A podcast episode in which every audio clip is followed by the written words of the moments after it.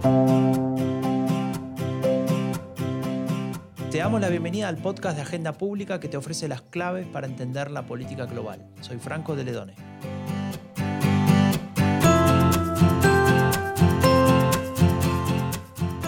En los últimos días, la segunda ola de la pandemia estalló en Europa. Francia estableció el confinamiento por un mes. Alemania introdujo nuevas restricciones y no podemos descartar que las profundice. Y en España se aprobó un estado de alarma por seis meses. Y en ese país eh, cada comunidad autónoma va avanzando con distintas medidas. Toda la atención está otra vez en observar la evolución de contagios, de muertes, los niveles de ocupación de las unidades de emergencia en los hospitales.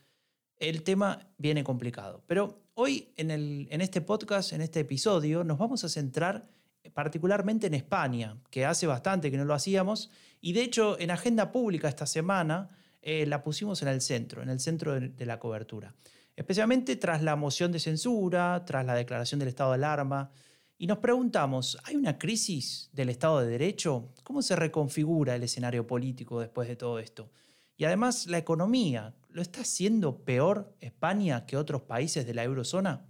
Tal vez Janina Welp, la coordinadora editorial de Agenda Pública, nos pueda decir algo al respecto. Hola, Franco, cuántas preguntas.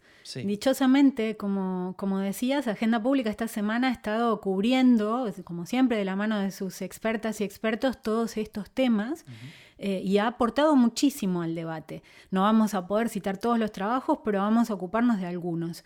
Y comencemos por el del estado de alarma. Nuestros analistas no consideran que haya argumentos jurídicos válidos para pensar que la declaración del estado de alarma durante seis meses sea contrario al ordenamiento constitucional.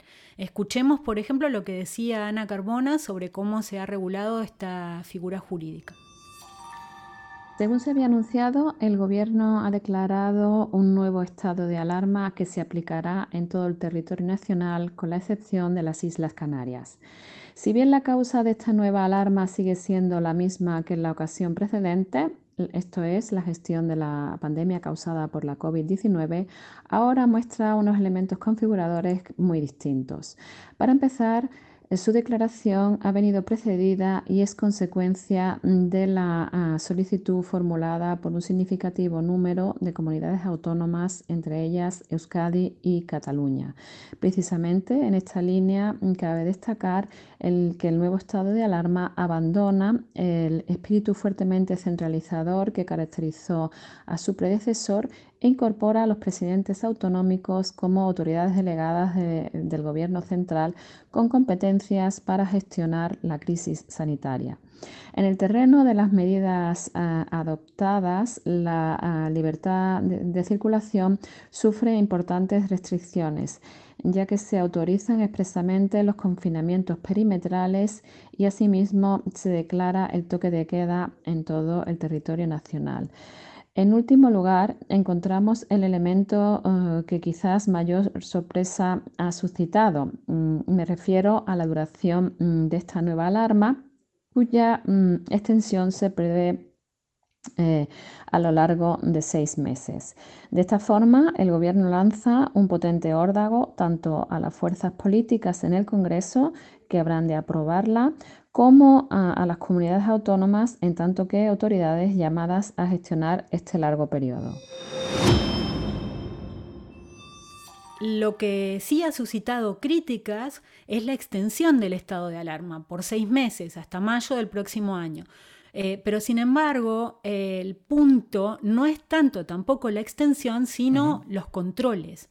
Antonio Arroyo Gil, en un artículo titulado Estado de alarma sin control, eh, sostenía que eh, la, declaración cumple con la legalidad, pero sin embargo, en su opinión, es contraria al espíritu de la Constitución por eh, la ausencia del control legislativo.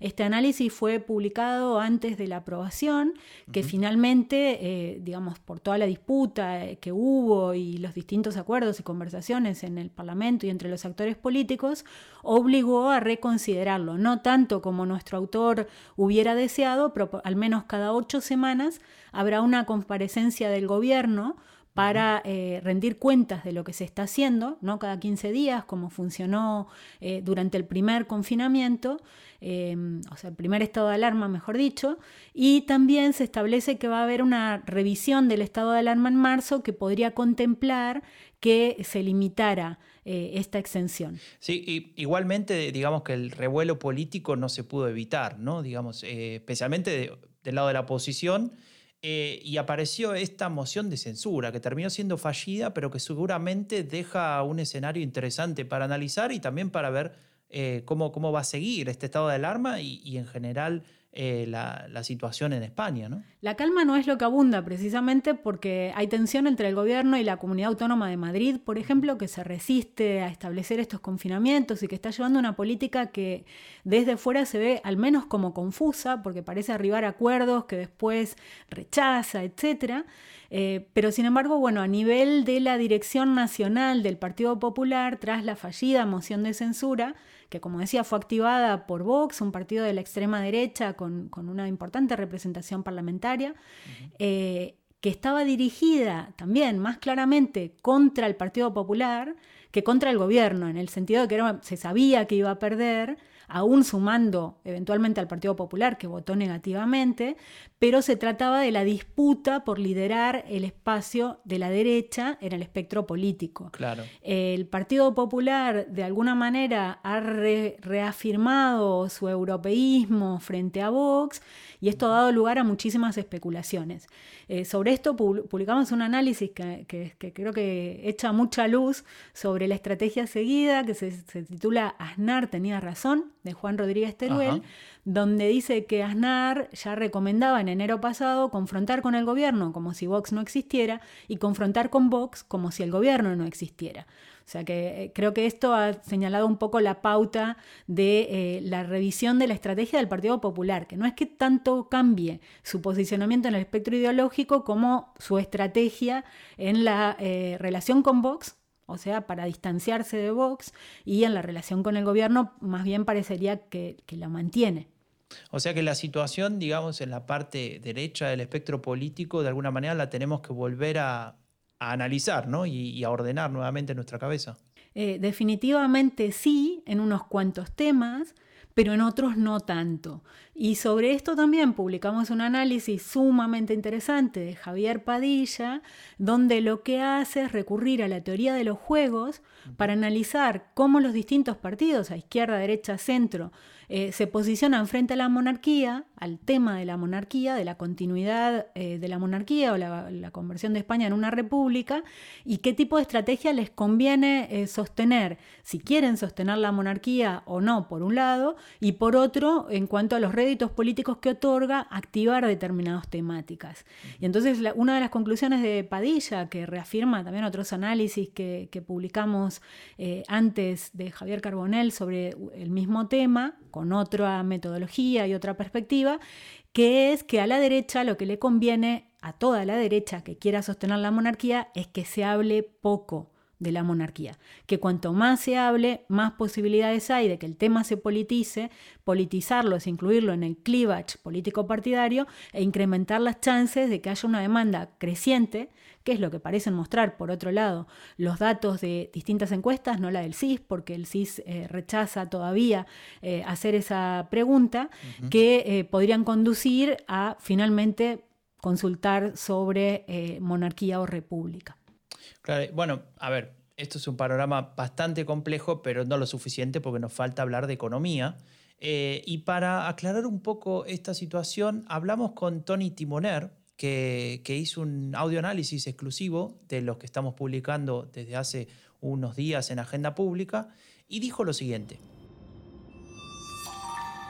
Que el paro haya subido en España durante la pandemia, muchos pensarán era inevitable, pero no necesariamente. A diferencia de España, en otros países europeos, la tasa apenas ha empeorado o incluso ha mejorado. Por ejemplo, en Italia apenas ha subido unas décimas y se sitúa en el 9,7%, y en Portugal incluso ha bajado por debajo del 6%. ¿Cómo es posible entonces que, a diferencia de España, nuestros socios de la eurozona hayan conseguido mantener o incluso mejorar sus datos de empleo? Existen varias razones, pero una de ellas desafortunadamente son los ERTES. Los Los ERTES en España no acaban de ser eficaces, a pesar de que su generosidad está a la par con otros países europeos. Los ERTES cubren el 70% del sueldo en nuestro país. En Francia, por ejemplo, su equivalente cubre el 60% y en Italia y Reino Unido el 80%. Pero la gran debilidad de los ERTES españoles ha sido su insuficiente despliegue, es decir, los ERTES no llegan a todas las empresas que las necesitan. En el pico de la pandemia, cuando la casi totalidad de la economía entró en coma inducido, solo el 24% de la masa laboral española tuvo acceso a un ERTE, mientras que en Italia y Francia la cobertura fue del 48% y 47% respectivamente. Y ahora nos enfrentamos a una segunda ola, y es probable que entonces también los ERTES vuelvan a quedarse cortos, pues a su escaso despliegue se añade ahora un serio problema de fatiga financiera de las empresas. Una segunda recesión podía ser la estocada final para muchas pymes, que ya frágiles por la primera ola se verán abocadas a la quiebra y al cierre irreversible. Y sin empresas los ERTES pierden toda su eficacia y cualquier efecto multiplicador fiscal. En resumen,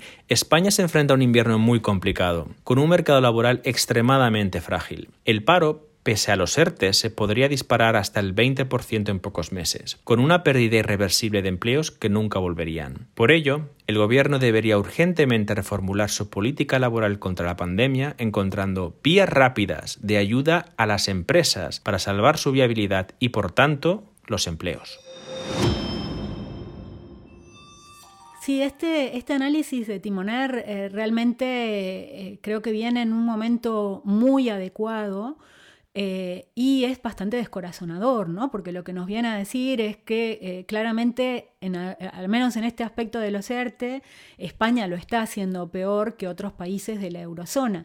Y esto si lo complementamos además con otros análisis como el de Raúl Segarra sobre los datos que nos deja la encuesta de población económicamente activa, la evolución de los datos de empleo, eh, y desempleo en España es descorazonador, porque mm, eh, lo que vemos es que ya estamos en la segunda ola, que ya están los confinamientos volviendo a crecer, que España tiene un mercado laboral con poco arraigo del teletrabajo, por un lado, y con eh, mucha presencia de empleos que requieren del contacto social, sea el turismo y sea otro tipo de empleos, que van a hacer que eh, la perspectiva de recuperación del, del empleo, que ya venía ralentizándose, empeore claramente. Entonces es como que en este sentido, por lo menos en este aspecto sí que podríamos decir que hay un llamado importante de atención para, para de una vez por todas empezar a hacerlo un poco mejor.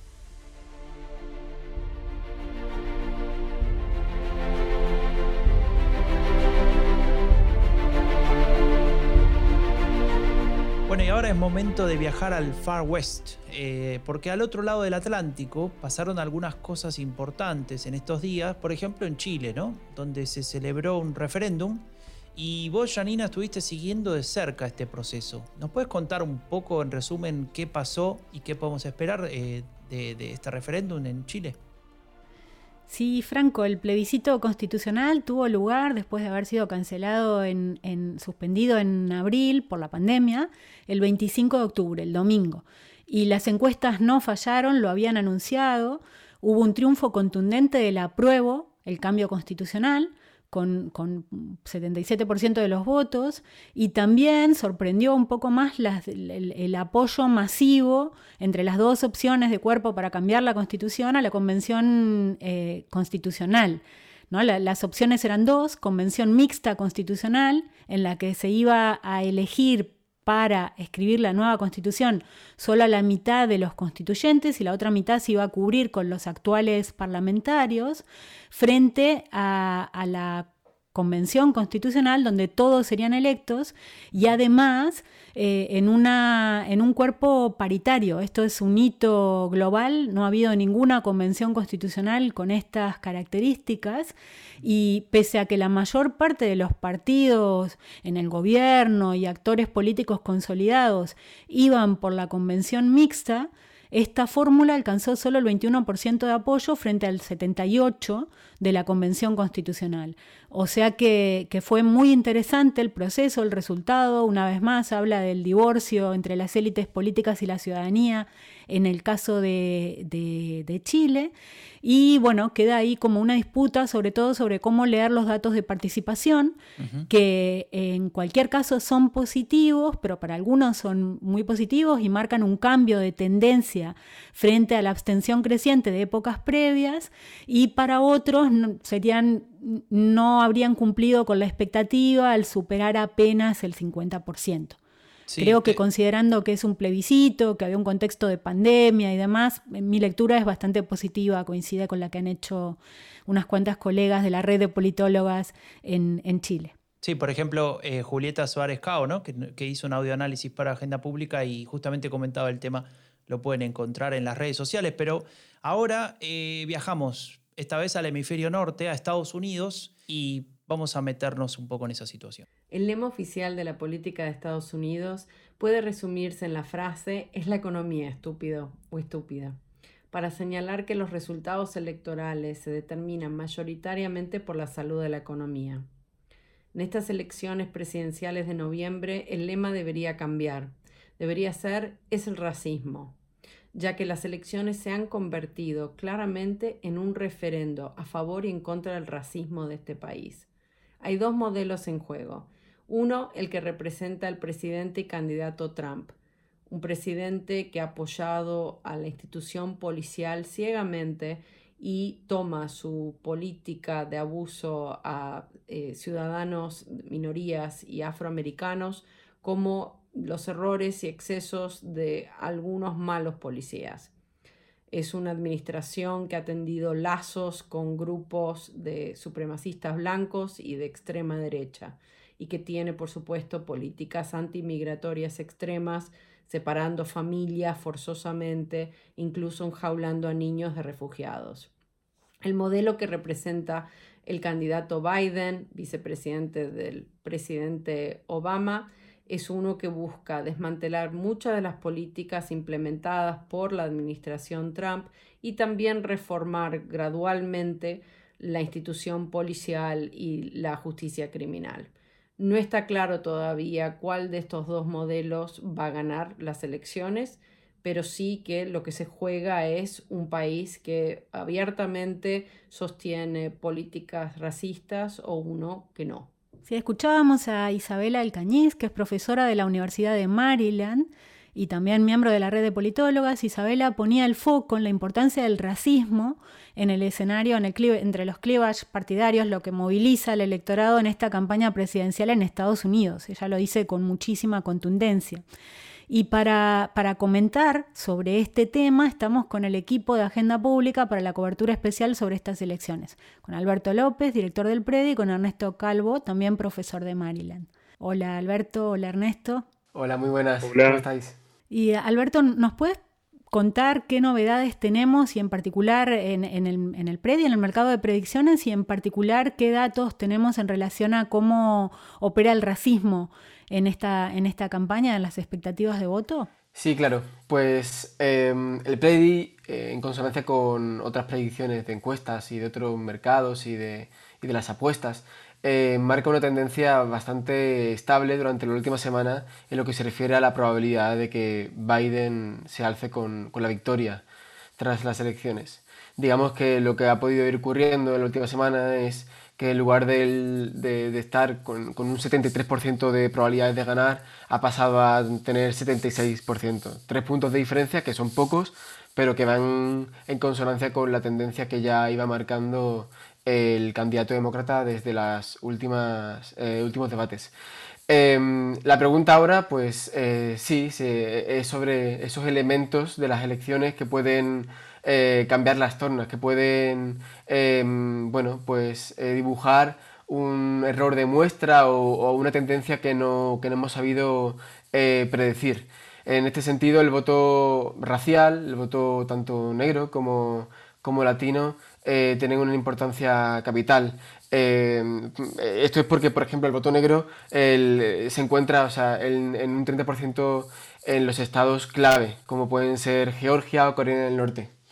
Es verdad que, bueno, aunque hay presencia de, voto negro republicano, eh, la, gran mayoría, y en este sentido es bastante estable, sigue, sigue siendo fiel al Partido Demócrata y en este caso también a, Biden. Más inseguridad ¿no? tendríamos sobre lo que puede ocurrir con el voto latino, que también eh, es predominante o es clave en algunos estados mm, de los que son más dudosos, ¿no? Eh, hablamos de, Florida, pero también de Arizona. En este tipo de estados eh, lo que se ve es que el voto latino tiene, tiene que ser, digamos, desdoblado en la procedencia de dónde es este voto latino. Em, y también yo creo que algo muy importante es el género, ¿no? O sea, se ve y se ha apuntado últimamente como el voto latino femenino sigue siendo bastante leal al, Partido Demócrata y, lidera sobre el voto latino, eh, sobre el, voto eh, a los republicanos, pues en torno a así, un 30%. Sin embargo, los hombres latinos sí que parecen estar apoyando eh, más a Trump que las mujeres. Y esto es lo que puede descolocar un poco bueno, pues algunas de las predicciones. De todas formas, eh, quiero insistir en la idea que, que veníamos marcando de otros podcasts, que Trump necesita un cambio muy grande. O sea, hoy, hoy calculábamos que el, error de las encuestas tiene que ser eh, tres veces superior al de 2016 para que, bueno, Trump se vuelva a alzar con, la victoria. Nunca digas nunca. En un audioanálisis, María Isabel Portarriera decía justamente que el voto latino, si hay algo que, que, lo caracteriza, es que no puede caracterizarse como algo monolítico, porque hay una gran diversidad eh, de, colectivos, etcétera, etcétera. Ernesto, en ese sentido, ¿cómo, cómo ves, eh, qué información tenés y cómo ves el voto latino y, en, confrontación con el voto afrodescendiente, qué características destacarías? Sí, es, es interesante, el voto latino es, es, diverso, al mismo tiempo es establemente demócrata, eh, pero como, como recién decían, no un 90%, como vemos en el voto afroamericano, sino en un 60 y pico por ciento, y con clivajes muy claros entre las comunidades, ¿no? en particular la comunidad cubana en Florida, que va a ser importante en esta elección, por ejemplo, comparado con la inmigración, por ejemplo, mexicana en el sur de Estados Unidos, eh, que tienen intenciones de voto y estructuras eh, incluso comunitarias extraordinariamente distintas, intenciones de voto que son distintas. El voto cubano, por ejemplo, ha sido un voto que tradicionalmente ha votado más eh, en elecciones que el voto de origen mexicano-americano y em, al mismo tiempo empieza a verse también un clivaje dentro del voto cubano entre los votantes más viejos y los más jóvenes. Volviendo a algo que, estaban diciendo recién, eh, eh, 538 eh, ha ido mejorando la, posición de, em, de, Biden, pero por ejemplo en Florida la, la probabilidad de que eh, gane en este momento está ubicada en el orden del 60%, 60 y pico por ciento. Eh, mucha gente en algún sentido redondea hacia arriba, ¿no? Y cuando ve, por ejemplo, que Trump puede ganar solamente con un 12%, lo lleva a 100. Pero si uno fuera a entrar una cirugía y le dijeran, bueno, vamos a operarlo del corazón y un 12% de probabilidad de que muera, eh, ese 12% se vería muy grande. Eh, entonces, ese 12% es un 12% real, más allá de que las encuestas estén inclinadas claramente hacia Biden eh, no, es, eh, no es menor. Eh, en el caso de Hillary es cierto que esa probabilidad era 24%, o sea que era casi el doble, entre 24 y 30, de hecho casi el doble de lo que observamos en Biden, pero sigue habiendo una probabilidad que no es menor de que Trump gane. en parte eso también refleja los propios pánicos y miedos en Estados Unidos y la aversión a riesgo de los encuestadores. Eh, había una nota muy buena también a Nate Silver que justamente decía que es posible que varios de los encuestadores estén redondeando eh, y empujando un poco los números eh, hacia Trump, porque si dicen que gana Biden por 5 y Biden gana por 10, no hay costo para la encuesta, mientras que dicen que Biden gana por 5 o por 10 y termina perdiendo por 2, el costo es enorme. Eh, entonces, eh, muchas encuestadoras están eh, percibiendo la presión interna de ser aversos al riesgo y en ese sentido las opciones de Biden quizás sean un poco mejor que lo que se está reportando. Estuvimos hablando durante esta campaña varias veces sobre la situación que se podría dar en el caso de que el resultado no sea claro, ¿no? Digamos que, esté muy empatado y que tal vez eh, se meta ahí una, cuestión judicial en el medio, etc. Eh, ¿Seguimos pensando en este, en este escenario, esta hipótesis, o eso ya lo podemos ir descartando, según su visión? Eh, el Partido Republicano sigue activamente empujando la narrativa em, y eh, avanzando con casos judiciales y hemos tenido varias decisiones judiciales en estos días eh, que restringieron el recuento de votos después de la fecha electoral en el caso de Wisconsin y lo habilitaron en el caso de Pensilvania. Entonces la disputa legal está extraordinariamente activa. Lo que sí hemos visto es una caída en el perfil de esa discusión en el orden público en la medida en que Trump, eh, percibiendo que esto era un, eh, tema que le bajaba intenciones de votos, ha dejado de ser tan vocal y ha dejado de decirlo en contextos que no sean sus twitters y que son más sutiles. Entonces hemos dejado de ver esos tweets rimbombantes que dicen va a haber fraude, hay fraude, los demócratas están haciendo fraude y la discusión es más sutil eh, y más ligada a vamos a defender legalmente en lugar de acusar y exponerse eh, a algo que es un tema eh, en el cual pierde votos. Pero creo que todos anticipamos que si la elección es suficientemente cercana, la litigación va a ser grande. y em, Pensilvania en particular es un estado en el cual la votación puede estar más cerca de lo que se reporta y donde eh, la ola azul que llegaría con los votos de correo después espera que sea más grande eh, y por tanto que las opciones de litigar sean también más intensas, particularmente después del cambio en la Corte Suprema en estos días. Bueno, por eso mismo te les iba a preguntar, eh, y en particular Ernesto que estás en Estados Unidos y lo vivís de primera mano, ¿Cómo, y, asociando el, tema de la nominación a la Corte con el voto latino, este tipo de cuestiones ¿Cómo se informan y se perciben desde la comunidad latina? Es, eh, una buena discusión, porque tradicionalmente justamente el voto latino fue demócrata, pero tenía, em, ¿cómo se llama? Una... Em, eh, era más antiaborto que em, eh, parte del voto no latino, y eso estaba dividido generacionalmente, entonces la generación más joven era más progresista, era menos eh, religiosa, menor eh, lo que se llama eh, church attendance, no ir a la iglesia, que la población más vieja. Había un corte generacional importante en eso que yo creo que sigue estando. el tema igual de aborto, por el giro significativo de la corte a la derecha, ha desactivado un poco el voto de derecha y ha activado un poco el voto más progresista.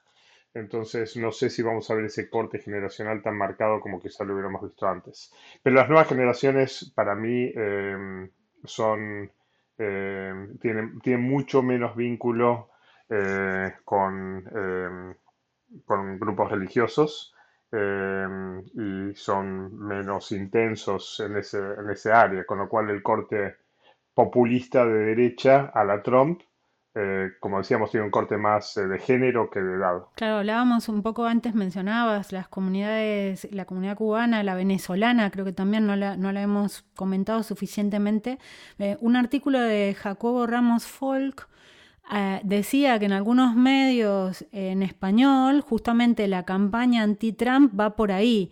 Dejamos nuestros países escapando de los caudillos y ahora no vamos a votar aquí a un caudillo, ¿no? Esto tiene peso también en ese contexto, imagino. Es una buena pregunta. Está tan duro el voto, es tan difícil moverlo que creo que nos cuesta un poco saber cuáles campañas están teniendo éxito.